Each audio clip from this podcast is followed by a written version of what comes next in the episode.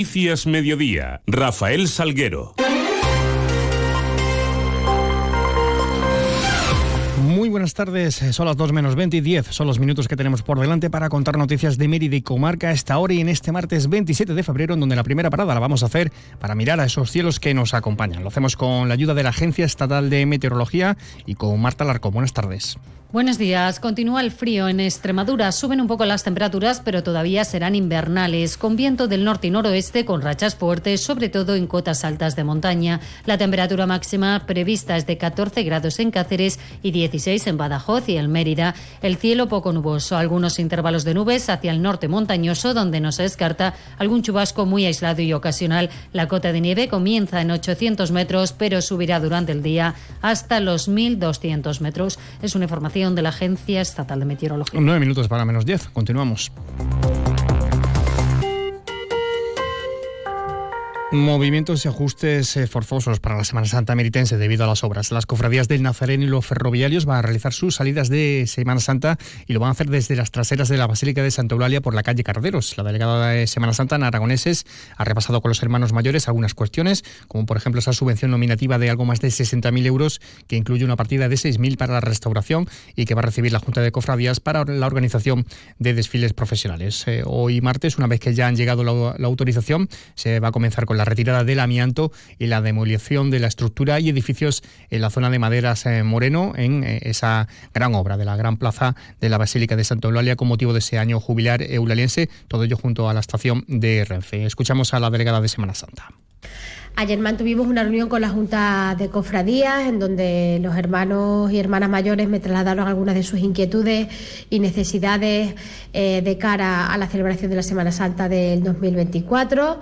Algunas de esas cuestiones fueron la subvención nominativa de 60.100 euros, que incluye una partida de 6.000 euros para restauraciones. Eh, y después, bueno, pues algunas otras inquietudes como las hermandades de Santa Eulalia con motivo de las obras que se están celebrando en la plaza de Santa Eulalia. Les informamos a los interesados bueno, que, el martes, es decir, hoy, una vez ha llegado la autorización, se comienza con la retirada de amianto y la demolición de las estructuras y edificios en la zona de madera Moreno y, y, bueno, pues intentaremos, vamos a dejar todo aquello preparado para que se pueda celebrar eh, las salidas a, de manera acondicionada. Por cierto, que desde Policía Local se informa que esta misma tarde y con motivo de los trabajos de pintura en el edificio de la Real Carnicería, sede de la Junta de Cofradías, se va a cortar el tráfico en las calles Cava y Puente. Los vehículos que lleguen a Plaza del Rastro y Valverde Lillo podrán bajar hasta el Paseo de Roma por Plaza de Santa María y por la calle Arquitas. Les hablamos también de una acción, acción conjunta entre la Guardia Civil y la Policía Nacional, en la denominada Operación Golden Pekín, en la que han sido detenidas siete personas, todos ellos vecinos de Mérida, como presuntos autores de delitos contra la salud pública, defraudación de fluido eléctrico y pertenencia a grupo criminal. Se han registrado dos inmuebles en las localidades de Torremejía y Don Álvaro, son los puntos donde se estaría llevando a cabo la acción delictiva, viviendas a las que se trasladaban asiduamente desde Mérida, haciendo uso de vehículos de terceras personas. Hallaron allí instalados dos invernaderos indoor que albergaban un total de 916 plantas de marihuana, así como instalaciones perfectamente acondicionadas para su cultivo que contaban con abastecimiento ilegal del fluido eléctrico. Noticias en Onda Cero Mérida. Y por otra parte les contamos que el alcalde de Mérida va a ejercer como vicepresidente de la Comisión de Hacienda y Administración Local de la Federación de Municipios y Provincias, la FEMP, que arrancaba hoy sus reuniones en Madrid. Rodríguez Osuna además forma parte también de la Junta de Gobierno de la Federación, junto con el alcalde de Cáceres, Rafael Mateos, en representación de los ayuntamientos de Extremadura. Bueno, hoy se ha constituido la, la comisión más importante de la Federación Española de Municipios y Provincias, que es la Comisión de Hacienda, de la que formo parte como vicepresidente en nombre de todos los ayuntamientos del Partido Socialista de España. En esta comisión, que ha sido constitución, básicamente hay dos asuntos clave encima de la mesa.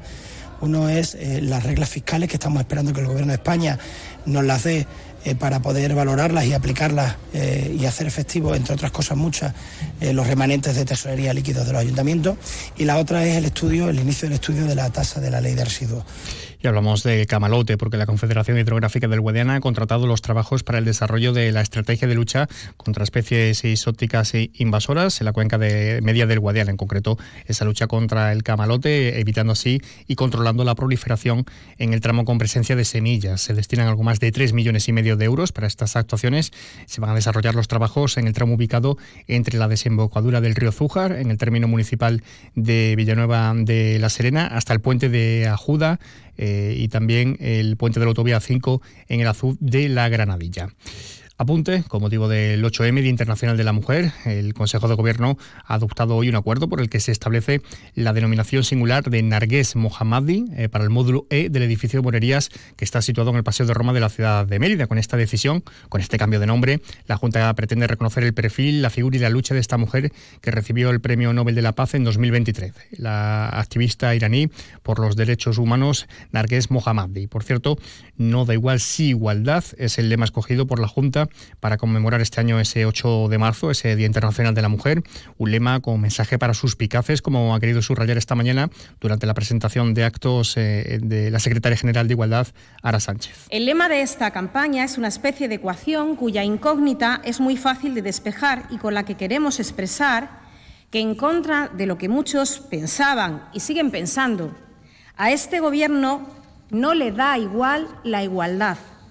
No le es indiferente, no se queda impasible ante situaciones de discriminación de la mujer, no va a permanecer quieto ante las injusticias que aún sufren muchas mujeres por el mero hecho de serlo. Una previsión para este próximo jueves será el pleno ordinario del Ayuntamiento de Mérida, que tendrá lugar a partir de las 5 de la tarde en el Centro Cultural Alcazaba. En el orden del día, los informes de intervención y tesorería sobre las medidas de lucha contra la morosidad del cuarto trimestre y también del plan de ajuste. También informe anual del control financiero del ejercicio 2022. Se aprobarían definitivamente los presupuestos generales de la ciudad de Mérida para 2024 o la modificación, si procede, de la ordenanza reguladora de la tasa por uso de instalaciones deportivas eh, en la ciudad. Habrá también dos mociones, una suscrita por el Grupo Popular, otra por el Socialista en apoyo al sector agrario español y también tomará posesión en esa sesión del jueves como nueva concejala del Grupo de Vox, Margarita López de Ayala.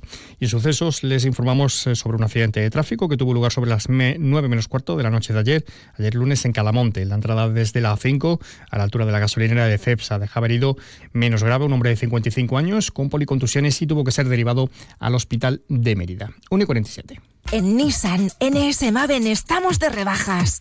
Ahora con 1.500 euros de descuento adicional en tu nuevo Qashqai. Aprovecha estas rebajas irrepetibles y llévatelo puesto. Visítanos en nuestros concesionarios NS Maven de Extremadura o en nsmaven.com.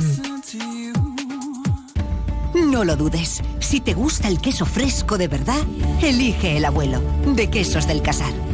Ya lo sabes, quesos frescos de leche natural, el abuelo, el de quesos del casar. Si fueron los primeros, por algo será, ¿no? Elige el abuelo. Te va a gustar. El queso fresco El Abuelo ha sido galardonado con el Cincho de Oro en los premios Cincho 2022.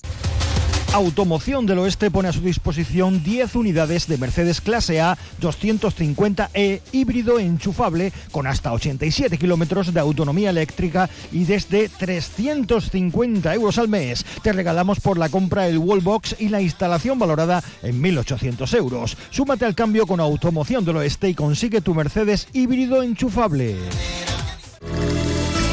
Ven a ver las nuevas exposiciones y los mejores precios en tu tienda de Chacinas Castillo. Te sorprenderás.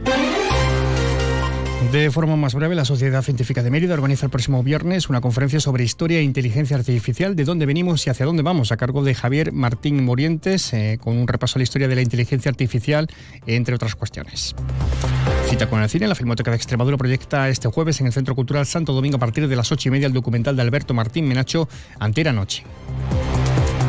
Y Exit Visions es el título de la exposición de diseño gráfico que muestra una selección de proyectos realizados por los alumnos y alumnas del cuarto curso del grado de diseño gráfico de la Escuela de Arte Superior de Diseño de Mérida. Pueden disfrutar de esta exposición desde hoy hasta el 5 de abril en la sala de exposiciones de la escuela.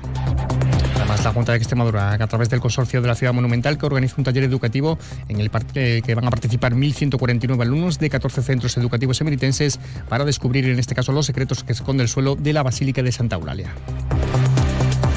terminamos con este apunte, escasos segundos para las 2 menos 10. Sigan informados a través de nuestra web, de nuestras redes sociales. Les dejamos ahora con toda la información regional, toda la información de Extremadura.